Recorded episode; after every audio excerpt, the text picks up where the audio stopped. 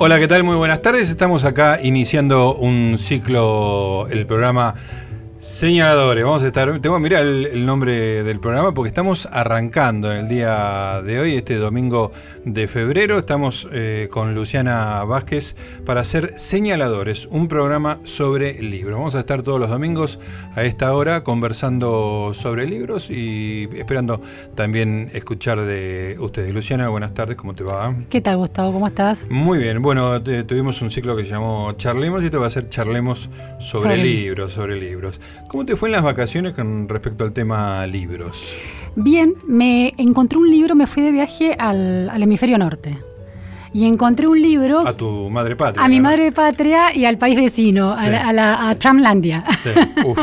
¿Pero justo antes o ya eh, Justo antes, unos ah, días antes estuve ahí enfrente de la Trump Tower, que no es tan imponente. Ha, ah, quedado, ha quedado un poco barata en su, en su imagen dorada mm. este, en una Nueva York que le pasó por encima, en una Manhattan que le pasó. Porque ¿de qué año es la Trump La verdad que no lo sé, pero tiene una estética muy de los 80 y es mucho más baja que, el resto de los edificios. No es muy imponente realmente. Mm. Había algunas manifestaciones en contra de Trump, este, no demasiado agarradas. ¿Y cuánto faltaba para la Y esto era la primera semana de enero. Ah, muy cerca de la Muy cerca, pero muy tranquilo. Sí, la policía estaba ahí, pero se podía circular tranquilamente. Dejaban, no había. Dejaban pasar. Había vallas en la vereda de enfrente, pero no había camiones de policía cerca, había cinco policías. Claro y todo el mundo le sacaba, le sacaba fotos, la nueva atracción turística. claro, una parte atractiva de Nueva York. Pero me, decías cómo te fue con la lectura. Bueno, me encontré con un libro de 1200 páginas. Ah, bueno. Que pesa casi 2 kilos. ¿Pero lo tenías en formato físico? Lo tengo en formato físico porque no se consigue, no estaba para bajar como e-reader, eh, como ebook. Desde hace 20 años que lo estaba buscando. Lo había, es un libro de un periodista americano Em, se llama The Power Broker, sobre la vida de Robert Moses, un alcalde de, Nueva York, que es el que transforma la ciudad de Nueva York y es la Nueva York que conocemos actualmente con las autopistas, con los parques, con los edificios altos, con todas esas las zonalidades distintas que tiene Manhattan. ¿En, qué año fue alcalde? Eh, fue durante muchos años, fue parte de, la gestión de distintos alcaldes, no me acuerdo exactamente en qué años, pero entre 1930 y 1970 influyó en la ciudad de Nueva York, de Nueva York en la, en la ciudad de Manhattan, en Manhattan específicamente, en los alrededores. Muchas que en Long Beach, muchas de las playas tienen que ver con Robert Moses, hay monumentos de Robert Moses. Influyó en toda la organización de Estados Unidos. Y este libro de, de, de Carrot, eh, el, autor, no, no lo conseguía y finalmente lo conseguí. Es apasionante, pues es una historia de cómo se construye el poder, cómo alguien que no pertenece a las estructuras de poder construye un poder que se sostiene más allá de los cambios de partidos, más allá de los cambios de presidente. Es mucho más, perduró mucho más que todas las otras, las otras figuras. es súper interesante. Qué, demanda física, ¿no? Un libro de 1200 páginas. Y lo llevaba encima, ¿eh? Cada vez que parábamos en un barcito me sentaba, leía unas paginitas y lo sigo leyendo. Es un libro para leer todo el año muy tranquilamente. Ahora, eh, en, este, en este programa, Señaladores, un programa sobre el libro, vamos a estar hablando sobre libros en particular, pero también sobre el hábito de la lectura, sobre este, cómo son los libros, la industria del libro, todo lo que relacionado con ese objeto tan, ese objeto tan elusivo ahora, que puede ser casi inmaterial, pero que le tenemos tanto cariño. ¿Vos sabías que yo trabajé en una librería? No, no sabía. Fui empleado de librería durante dos años. ¿A qué edad? Y tenía 19 años, me parece. Qué, librería era? La librería se llamaba, en el momento que entré, se llamaba eh, Leo Libros. Estaba en Pueyrredón entre Juncal y French. Después entró otro socio, le cambiaron el nombre y era el Ave Fénix, que es el nombre que tiene actualmente. Claro, conocidísimo. Sí, sí, este, Aníbal es el, dueño, se separó de Leo.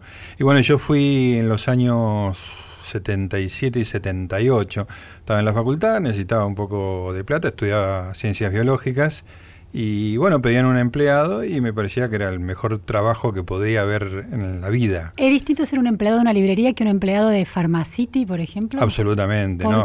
Bueno, si uno ama los libros y está interesado en las novedades y que lleguen y recorrer los anaqueles y todo eso, es como un paraíso. Yo me acuerdo la, la felicidad que tenía cuando llegaban las novedades, por ejemplo. ¿no? Los, los libros tienen esa, esa cosa tipo revista, que todos los meses salen novedades de las distintas editoriales. Y nada, abrir la caja y ver qué había ah. y este, ver si había algo interesante para mí, llevarme libros a casa gratis. Este, algunos me- nunca lo, lo declaré y no lo, no lo pagué, otro No lo, lo diste de baja en el inventario. otro ¿eh? lo doblé demasiado y después lo vendí con el lomo cuarteado. Este, pero fue, digo, de los dos años fue un año y medio, una experiencia fantástica. Trabajaba de 9 a 1. ¿Y tus gustos coincidían con los de los compradores, los lectores? Bueno, hab- había una cosa muy graciosa que era la siguiente. En, es una zona evidentemente psicoanalítica, Ujú. por rodear entre Juncal y French, sobre todo la década del 70, digamos, está, Claro. el, el psicoanálisis estaba muy en auge. Y era una librería que tenía mucho material. Leo era muy psicoanalizado, el primer dueño, digamos, y tenía como un material muy fuerte. Y yo en ese momento, bueno, ahora también, pero en ese momento más todavía, era profundamente ignorante de toda la literatura psicoanalítica. No había leído nada, no conocía absolutamente nada. Entonces, este, cuando, cuando llegaban a- para pedir algo de eso, era como que tenía que buscar ayuda en alguno de mis este, jefes. Eh, pero en general la gente va con el, con el texto y el, el nombre del libro y la, el autor y bueno, ibas al anaquel y lo sacabas. Pero me acuerdo que una vez, este, a, a veces ya me empezaba a quedar solo, digamos, a medida que iba ganando confianza. O por ahí me dejaban los sábados a la mañana solo, que era una fiesta extraordinaria. Y me acuerdo una vez, este, entra un, un cliente y me dice, quiero un libro como, como los de Arciniegas. Yo ya me iba para la A, Sí. pero que no sea Arciniegas. Ah, Que sea parecido a qué Arciniegas. desafío. Yo no sabía ni quién era Ah, no lo leído. ¡Wow! ¿Y qué hiciste? No, me, acuerdo que digamos que fueron... Y no eh, había Google, digo, no podías No googlear. había igual. computador, no, existía. nada. Estamos hablando de la prehistoria, 1977. Eh, me quedo 30 segundos, pero básicamente me acuerdo muy claramente mi pensamiento en ese momento, que era, yo sé que este momento va a pasar, que va a llegar el mediodía y voy a estar almorzando con mi mamá en casa. O sea que esto, el río del tiempo se va a llevar esto. Qué lindo. Pero ahora no sé cómo se sale de esta situación. Claro. Y cuando ya estaba a punto de, algo que tampoco es tan grave, que decir no lo conozco, decime vos, el cliente mismo me dice, ah, ya sé, fulanito. Y, y él solo era como un cliente canchero que Sí, sí, podía... sí, sí, sí. Este, y fue como un alivio este, pero me acuerdo de la sensación esa de cómo salgo de este, de este Claro, momento. no, no sé. sí. Claro. Señorita, esa no la sé. Esa no la esa sé, boli yo bueno, no la estudié. Con todos los libros de psicoanálisis. Pero además este era, era fantástico. Leo como vendedor, era un vendedor nato. Me acuerdo que en esa época salió un libro que se llama Ragtime de Doktorov. Ujú. Y nada, lo leí, me lo llevé a casa, lo leí, era tapadura, no había peligro de que se cuarte el lomo. Y cuando vuelvo le digo, che, está bueno este Ragtime. ¿De qué se trata? Me dice, pasa tal y tal cosa, que es el principio del siglo, Estados Unidos, pa, pa, pa, pa. Ah, qué interesante, me dice. Ese día vendió cuatro, él, Mirá vos. con el verso que yo le había dado. Ah, ah, él no lo había leído. No lo había leído. Ah, genial. Y yo lo, lo veía y decía, te recomiendo esto, es muy interesante, principio del siglo. Y repetía las cosas que yo le había dicho. No, era un vendedor extraordinario. Y tenía una especialidad, que yo creo que el Fondo de Cultura debe tener una estatua de él, porque era la época de las enseñanzas de Don Juan, Sí. de Carlos Castañeda, un antropólogo mexicano que va a México y prueba al peyote con un chamán. Un libro muy de moda en la década del 70, que fueron una sucesión de libros exitosísimos. Y, y Leo vendía, pero no sé qué era como vender jugo de naranja, ¿no sabés? Y tenía un verso extraordinario. Para vender ese libro Ese libro, sí, la colección de, de las enseñanzas de Don Juan vendió, pero... Pero si vos intentabas venderlo, ¿no te lo compraban? No, es que yo no... Yo era pasivo, digamos. Claro. Yo era... Yo, La pedido era. Responde- claro, Claro. yo respondía a, a las consultas Ah. particulares que me hacían y no, no podía hacer mucho más. Me encantó, me dio mucha ternura la imagen de tu mamá que estabas esperando la. Tu mamá era el rescate, el almuerzo con tu mamá. Era, era saber la que tabla de salvación. era la, la costa. La costa, sí, estás- sí. estás- no sabes si llegas a la costa o no, pero vos sabés que está la costa ahí. La costa era mi querida mamá en el departamento de la calle Coronel Díaz, a, a ocho cuadras, que me iba a estar esperando con los fideos con manteca, digamos.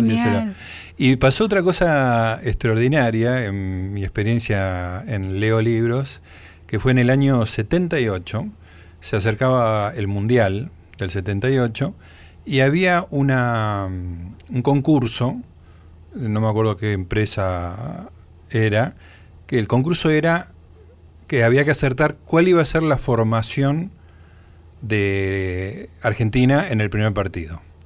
¿No? Cómo iba a formar los 11 jugadores que salían a la cancha, ¿no? Y estábamos con eso, con, bueno, Filiol, Holguín, que esto, había jugadores que sabías que iban a estar, otros que no, qué sé yo, y, y nos ponemos a pensar, bueno, ¿cuántas posibilidades distintas hay?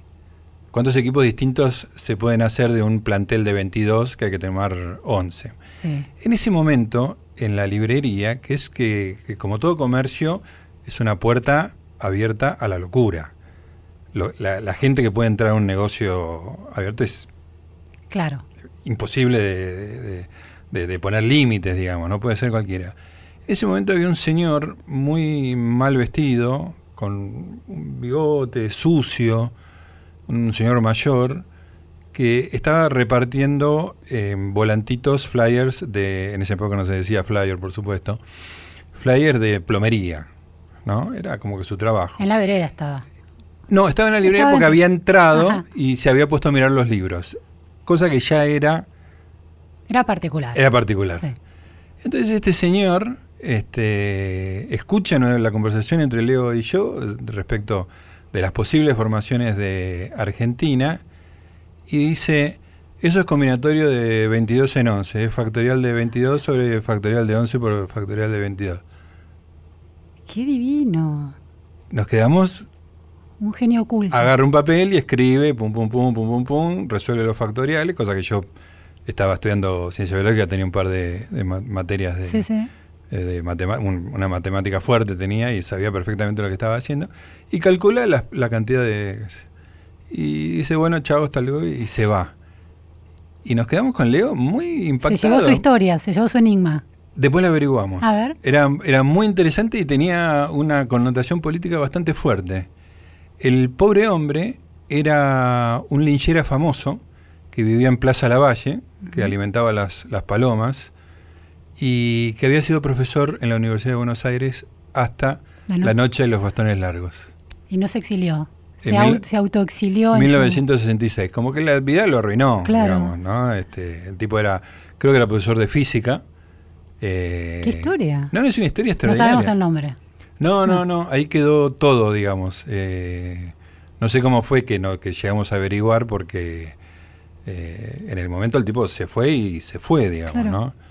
Eh, ¿Cómo termina ahí, no? ¿Qué, pasó, no? Porque más allá de la noche de los bastones largos, ¿cómo llegás a esa situación? Sí, sí, sí, porque además este, no era una época tan fácil para exiliarse, digamos, en ese momento, pero evidentemente había perdido su trabajo, había perdido su, su eje de vida, el, tipo claramente era un tipo apasionado por los números, digamos, este, y muy este, obsesivo respecto de eso, pero no tenía, como que había, se había derrumbado, digamos, ¿no?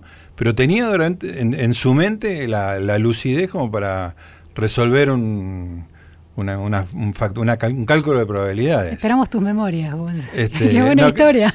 Es muy buena historia. Después, este, bueno, el, como pasa con todo, el, trabajo me fue cansando y al, al año y medio ya estaba harto de mis dos jefes, los era un trabajo, al año y medio era un trabajo. Era un trabajo como cualquier otro y me acuerdo, eh, nada, que llegaban a la una menos cinco y me iban a, mandaban a comprar comida, ¿viste? Cuando sentís este... Y además yo estaba estudiando ciencias biológicas en exactas, que era una, una carrera muy este, demandante en, tiempo y como que ya había cumplido con mi este, mi pasión. Esa fue mi primera experiencia como vendedor de libros, que fue uno de los mejores trabajos que tuve en mi vida. Te, cuento que en el 82 me recibo y medio que no sabía muy bien qué hacer, había pedido una beca al CONICET y encuentro que en la librería norte de Santa Fe la Rea eh, piden un empleado.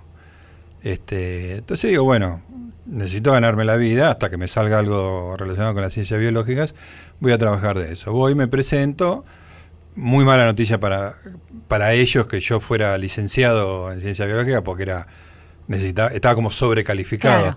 Pero dicen, bueno, eh, estás este, te quedas a prueba un mes, te pagamos tanto y, después vemos, digamos, ¿no?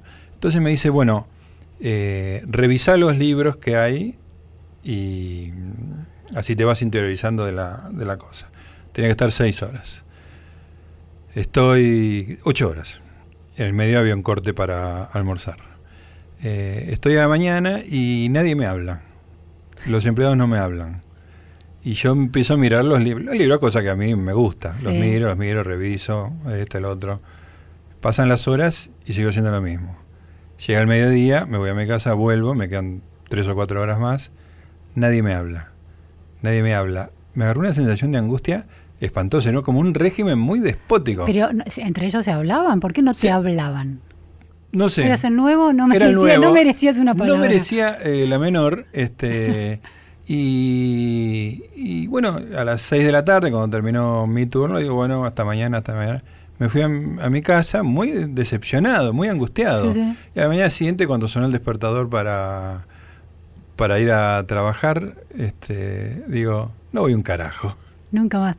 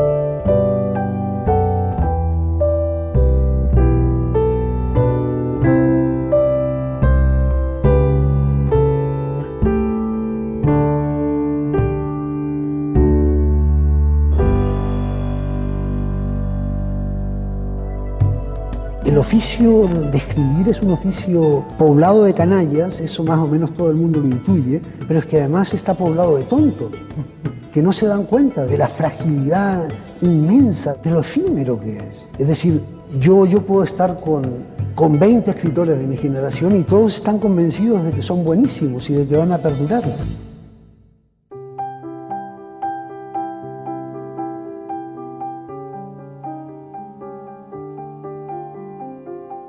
Seguimos en AM870 Radio Nacional, seguimos en Señaladores, un programa sobre libros. Estamos con Luciana Vázquez, Gustavo Noriga, quien les habla.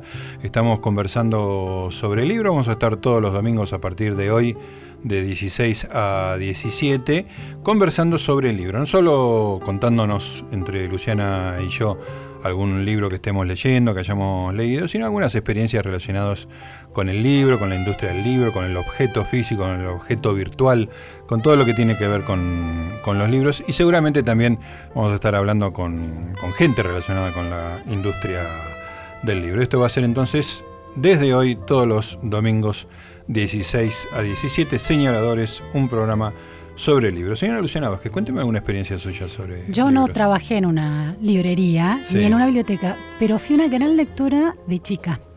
Pasé mi infancia en Trenquelauquen, una ciudad de la provincia de Buenos Aires, y había una biblioteca pública que yo aproveché. En ¿Ibas a la biblioteca iba pública? a la biblioteca pública en el verano, en primaria te estoy hablando. ¿eh? Tenía 9, 10 años, me iba a la biblioteca y como era una biblioteca de pueblo, en definitiva, no podía ir al detrás del mostrador donde estaban todos los estantes y buscarse su libro. No había zonas prohibidas. No había zonas prohibidas y lo que recuerdo haber leído con muchísima pasión es la colección de Lucky Martina Interpol. Lucky Martina, sí, excelente. Bueno, y leía eso, y leía Agatha Christie, todas las eh, historias de, Miss eh, Marple y de Hércules Poirot, el, el Y todo eso en la biblioteca pública. Todo en la biblioteca pública, me iba a las tardes, me quedaba leyendo en la biblioteca, me llevaba libros a casa y, mis hermanos, yo soy la menor de tres, somos tres, yo soy la menor, somos seguidos, pero era bastante distinta en, los hábitos que me, en los entretenimientos que tenía.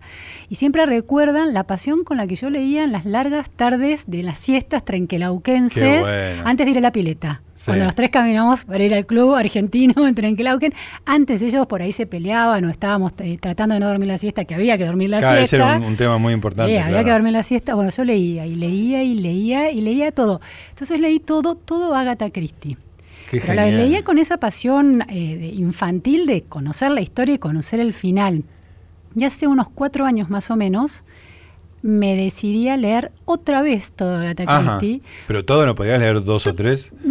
Porque había una cosa de... de, Agatha Christie tiene una, obra enorme. Yo leí todo lo que había en esa biblioteca, que eran las historias más clásicas. Sí, sí. De las, estas historias de... sí, estos policiales estos ingleses. policiales ingleses con esta viejita en estos pueblitos chiquitos que me da una sensación de, de, hogar, de estar ahí, de una vivencia muy infantil relacionada con eso. Yo sentía que desaparecía el mundo a mi alrededor, tranquilado que desaparecía, yo estaba en ese pueblito y lo vivía. Entonces quise recuperar esa sensación. Claro. Y hace cuatro veranos, pasé un verano en enero aquí en, en, una casa quinta, en, en zona, en Pilar, por ahí, y me bajé al Kindle, esta vez no fui a la biblioteca pública, me bajé toda la obra, pero toda la obra, aquello que no había leído. Las obras completas de Agatha Christie. Las obras completas de Agatha Christie y, críticas sobre Agatha Christie. Oh, extraordinaria. Y fue también volver, volver, por un lado, a ese mundo de esa anciana de Miss Marple que se va, que te, que te lleva, sos un habitante más de esos pueblitos, y aparte volver a las sensaciones de la infancia leyendo a Agatha Christie. Sí, sí. Lindísimo, bellísima experiencia. Y encontré otra cosa sobre lo que en algún momento me gustaría escribir, que es que aparecen bastante recurrentemente en las distintas eh, policiales, no en todos, pero uno puede rastrearlos, argentinos. Ah, no me digas. O, la referencia a la Argentina, a Buenos Aires. Era una presencia. Una presencia en este, en esta cosmovisión, en el horizonte cultural de ese pueblito como algo alejado, a, eh, eh, un lugar de exilio, un poco para, para estos este, ingleses de muchísimos años. Qué extraordinario. Muy lindo. Mi mamá era, había sido lectora también omnívora de novelas policiales en general y Agatha Christie en particular. Maestría Sí, ¿no? increíble para. Digo, ¿cómo. ¿cómo te resultó la lectura hoy No. en, en términos literarios? Podría volver a leerla. No me digas. Sobre todo los, los, los textos más clásicos, que son los mejores, ¿no? Claro. Después hay un montón de historias que son están resueltas demasiado rápido, los personajes no están bien construidos. Pero las historias de Miss Marple tienen una inteligencia en la trama y una construcción de la psicología de los personajes increíble, de, de una calidad literaria que perdura, digo, ¿no? Es, no es solamente una lectura infantil o una lectura de entretenimiento, hay una maestría literaria ahí, realmente. Me hace acordar una, una cosa que decía Claudio Uriarte, de quien voy a hablar dentro de un ratito acá en Señaladores, que hay una frase muy común que dice que no sé quién, que yo, Dashiell Hammett o uno de esos, había sacado la novela policial de los salones Claro. de té inglés de Agatha Christie y lo llevó a la calle. La novela negra, claro. de, de- Claro. de Los Ángeles. Sí, y sí. Claudio decía, ¿por qué habría de ser bueno eso? Totalmente. Porque eso, porque eso es un valor, ¿no es cierto? Genial. Escuchá señaladores. Escuchá Nacional, la Estás escuchando señaladores. Estás escuchando Nacional.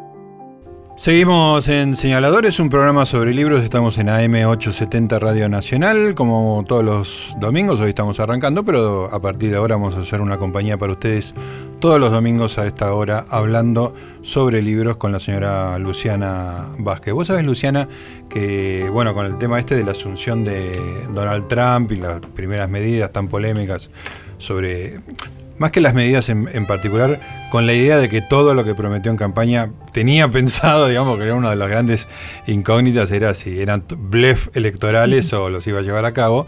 Bueno, el panorama se presentó más complicado de lo que uno imaginaba.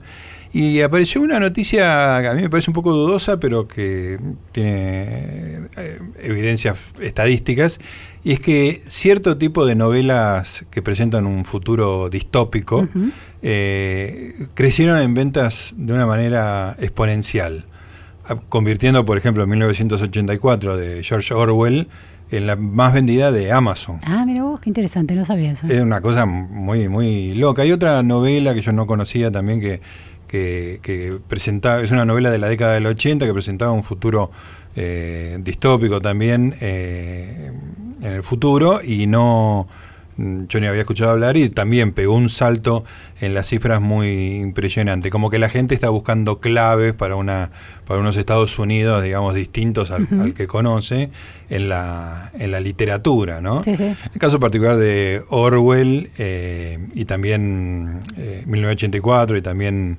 Animal Farm eh, son eh, imágenes siniestras que tenían mucho que ver en esa época con el estalinismo, digamos, ¿no? Este, también con el libro de Arthur Kessler, El Cero y el Infinito, digamos, son todas descripciones de un régimen que se parecía mucho a lo que era en la época que se escribió el régimen estalinista con su con su inversión de lo que es verdad y lo que es mentira. El la- control total de el la control- palabra. El control absoluto, la disolución de la idea de verdad, el doble lenguaje, todas esas cosas que en ese momento eran patrimonio del estalinismo, este, bueno, ahora parecen dar una clave respecto de lo que pueden ser los Estados Unidos de, de ahora.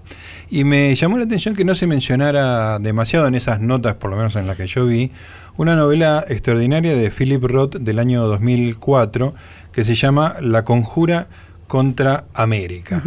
Eh, él lo escribe en el año 2004. Con- Contemos que Philip Roth es un escritor eh, norteamericano y judío, que las dos cosas son importantes, digamos, ¿no? Es, muy norteamericano y es muy judío, digamos, muy este, de los judíos de New Jersey, de, de la costa este, con una tradición muy, muy fuerte y con unas ideas políticas muy claras que tienen que ver con el Partido Demócrata, Roosevelt, este, el Estado de Bienestar. hay, hay como una especie de norteamericano liberal, este, ligeramente de izquierda, pero muy, muy este, apegado a los valores individuales.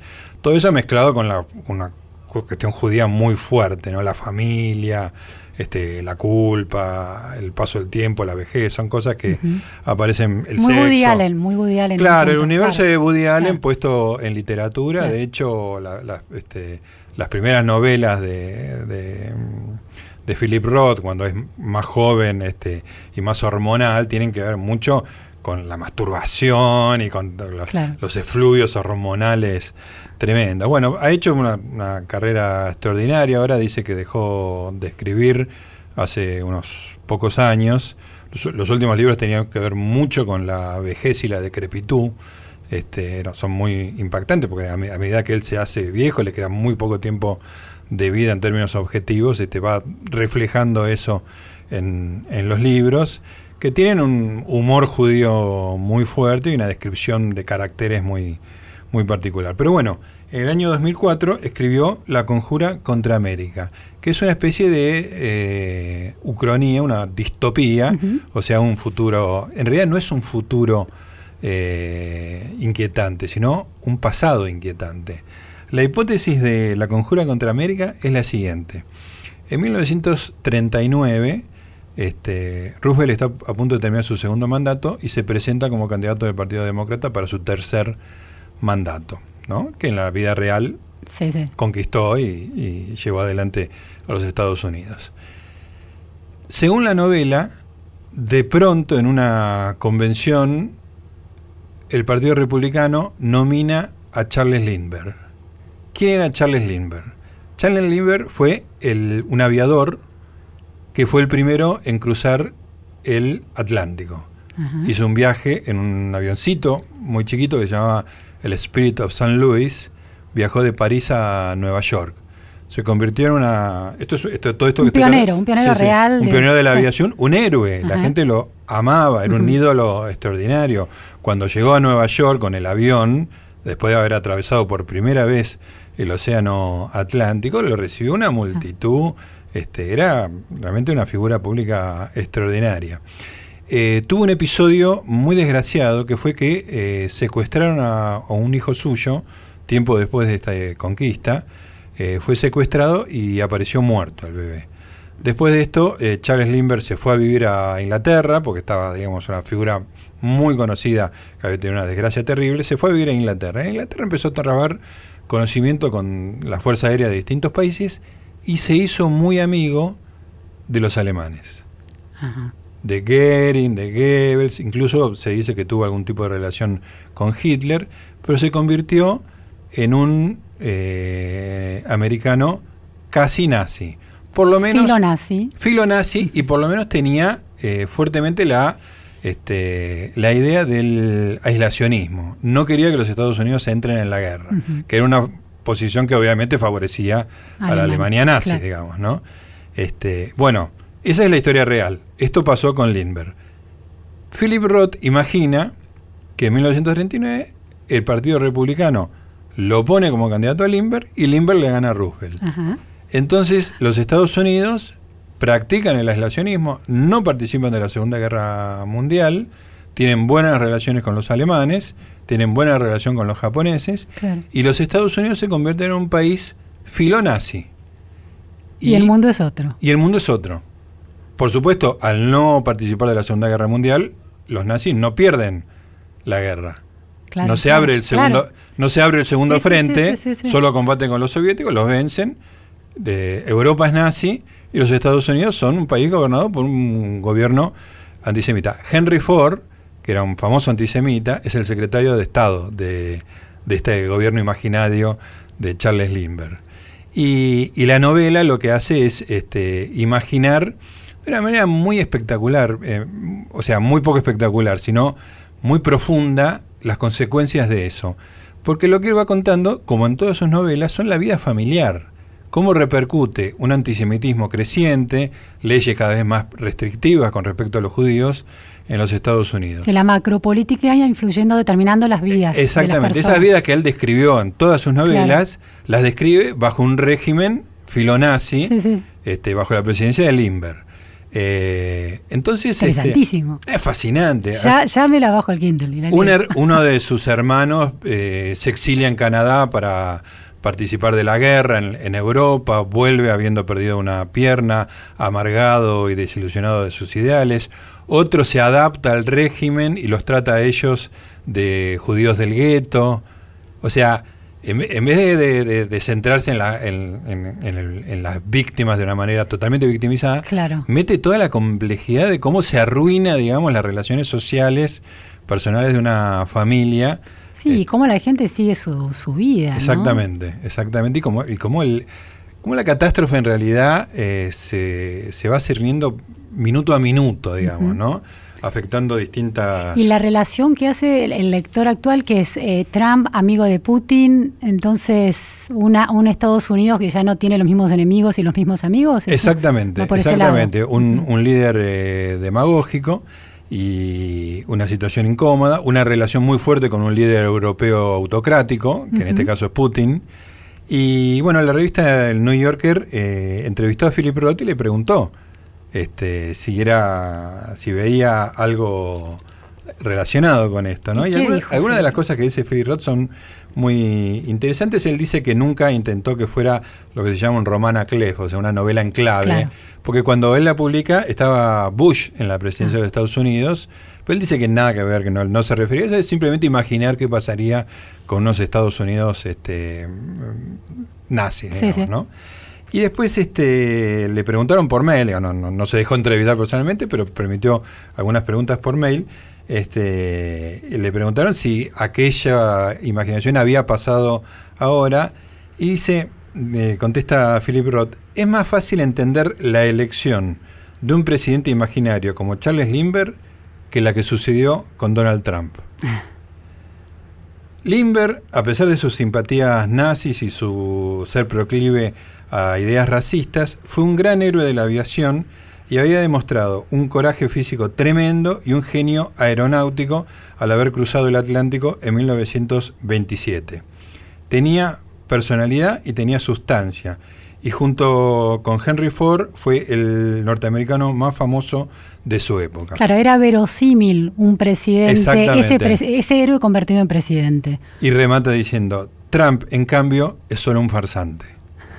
Como que hubiera sido mucho más razonable que Estados Unidos caiga en la trampa de un régimen autoritario y racista, como lo había imaginado él con Charles Lindbergh, que lo que sucedió en realidad con Claro, Donald Trump. mediado por un héroe de esas características. Exactamente. La- hubiera sido muy poco creíble que él escribiera su novela con una figura como Trump como personaje central. Exactamente, Claro. exactamente.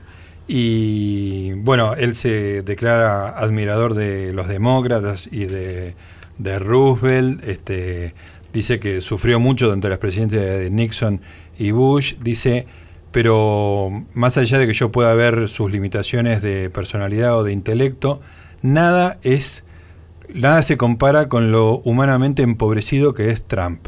Ignorante del gobierno, de la historia, de la ciencia, de la filosofía, del arte, incapaz de expresar o reconocer algún tipo de sutileza, eh, desprovisto de toda decencia y con un vocabulario de 77 palabras que es mejor llamado Jerkish que English, o sea, este, un- una especie de slang Claro. mínimo que una persona que habla correcto inglés. Así que esa es la mirada que tiene eh, Philip Roth, que imaginó una- un Estados Unidos horrible. Este le parece mucho peor, porque le- sus compatriotas eligieron a un farsante y no a un héroe. Repetinos el título. El libro se llama La Conjura contra América. Está editado acá por Random House, si no me equivoco, y es un libro extraordinario.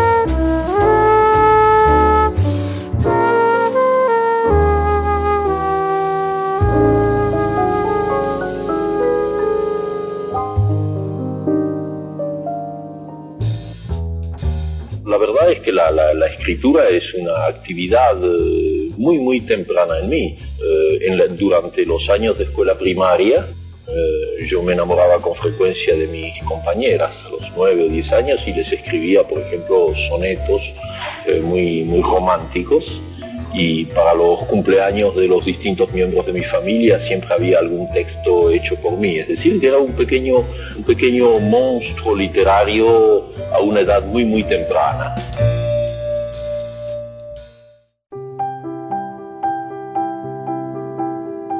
Seguimos en Señaladores, un programa sobre libros. Estamos en AM870 Radio Nacional. Entramos en la última parte. Estamos con Luciana Vázquez hablando de libros. ¿Qué estuviste leyendo, Luciana Vázquez? Mira, leí por curiosidad, eh, la semana pasada se estrenó una película Un monstruo viene a verme, Sí. de Bayona, un director español de, de cine, ¿vos lo, lo tenés? No. Eh, dirigió otra película con Naomi Watts de Ah, un sí. tsunami que arrasa a una Sí, familia y sobrevive. Perfecto. Está bien contada la película, el final es un poquito Hollywood porque todos sobreviven, pero bueno. Em, Acá en mi reino, eh, tipo Hollywood es un elogio. Eh, sí, para mí también. Yo, yo veo mucho de cine tipo Hollywood, pero cuando todo el mundo de una familia sobrevive después de un tsunami y se encuentran todos juntos. Solo en Hollywood. eh, solo en Hollywood. En el mismo campamento. Sí, sí. de- ¿viste? No, verdad. era demasiado.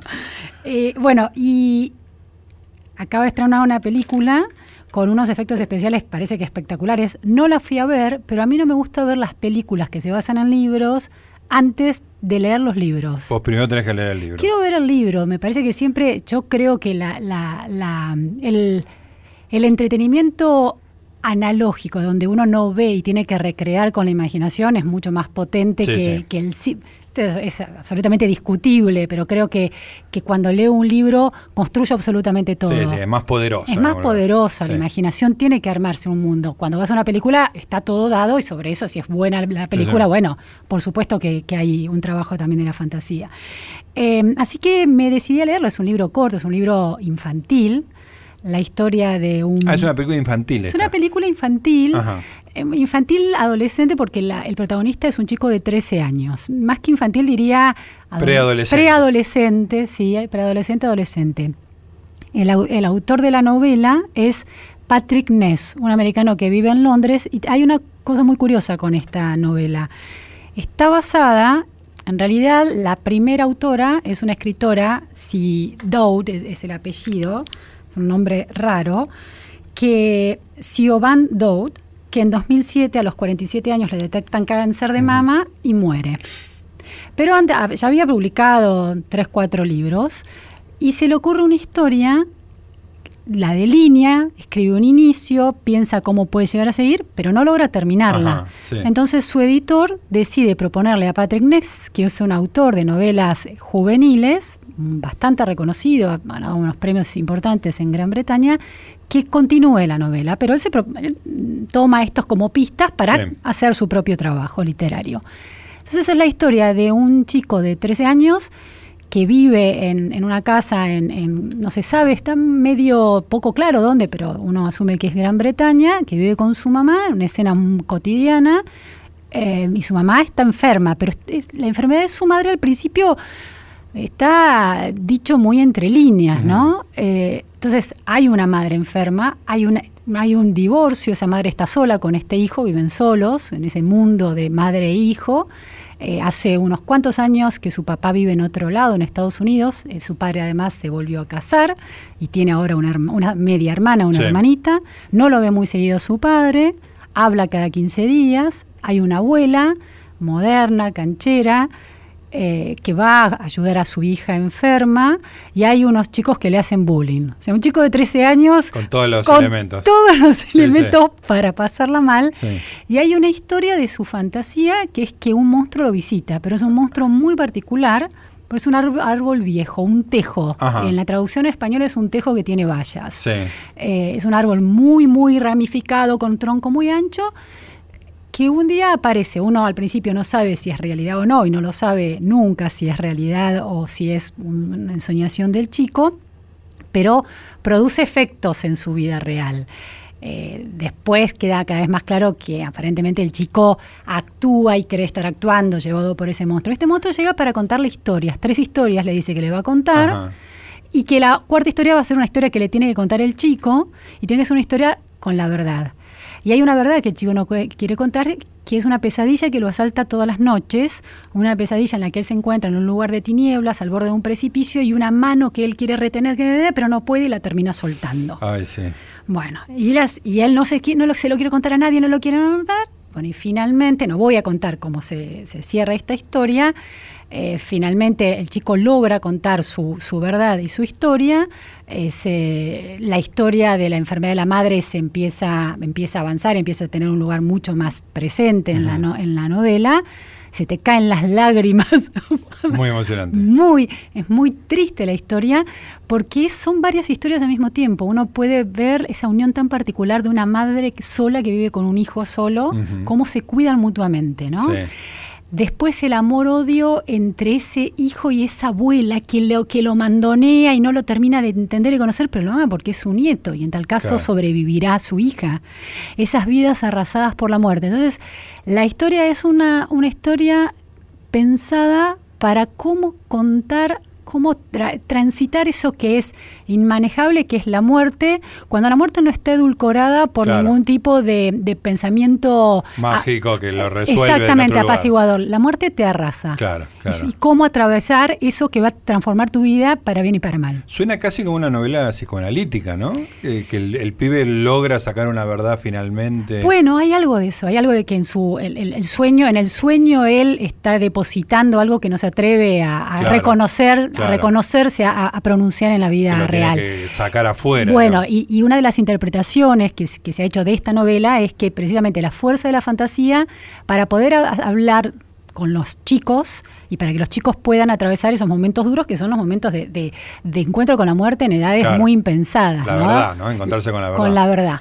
Es muy, es muy interesante porque además no hay buenos y malos. Todas las historias del monstruo son escurridizas. El personaje que parecía ser el bueno termina siendo el malo. El malo al final el monstruo lo, trata bien. Entonces el chico está desconcertado y hay, y hay un trabajo del chico en comprender que aun cuando tengamos sentimientos poco amables, podemos seguir siendo buenas personas. Es una idea muy interesante. Contame de nuevo el título del libro y la autora. Un monstruo eh, vino, viene a verme y el autor es Patrick Ness. ¿Y vas a ver la película? Y la película, voy a esperar un tiempito y la voy a ir a ver. Tenés que dejar madurar esto. Bueno, se nos fue el programa, querida Luciana. Qué pena. Bueno, pero el domingo que viene vamos a estar acá contándonos libros y contándonos historias sobre el libro. Vamos a estar todos los domingos, este fue el primero.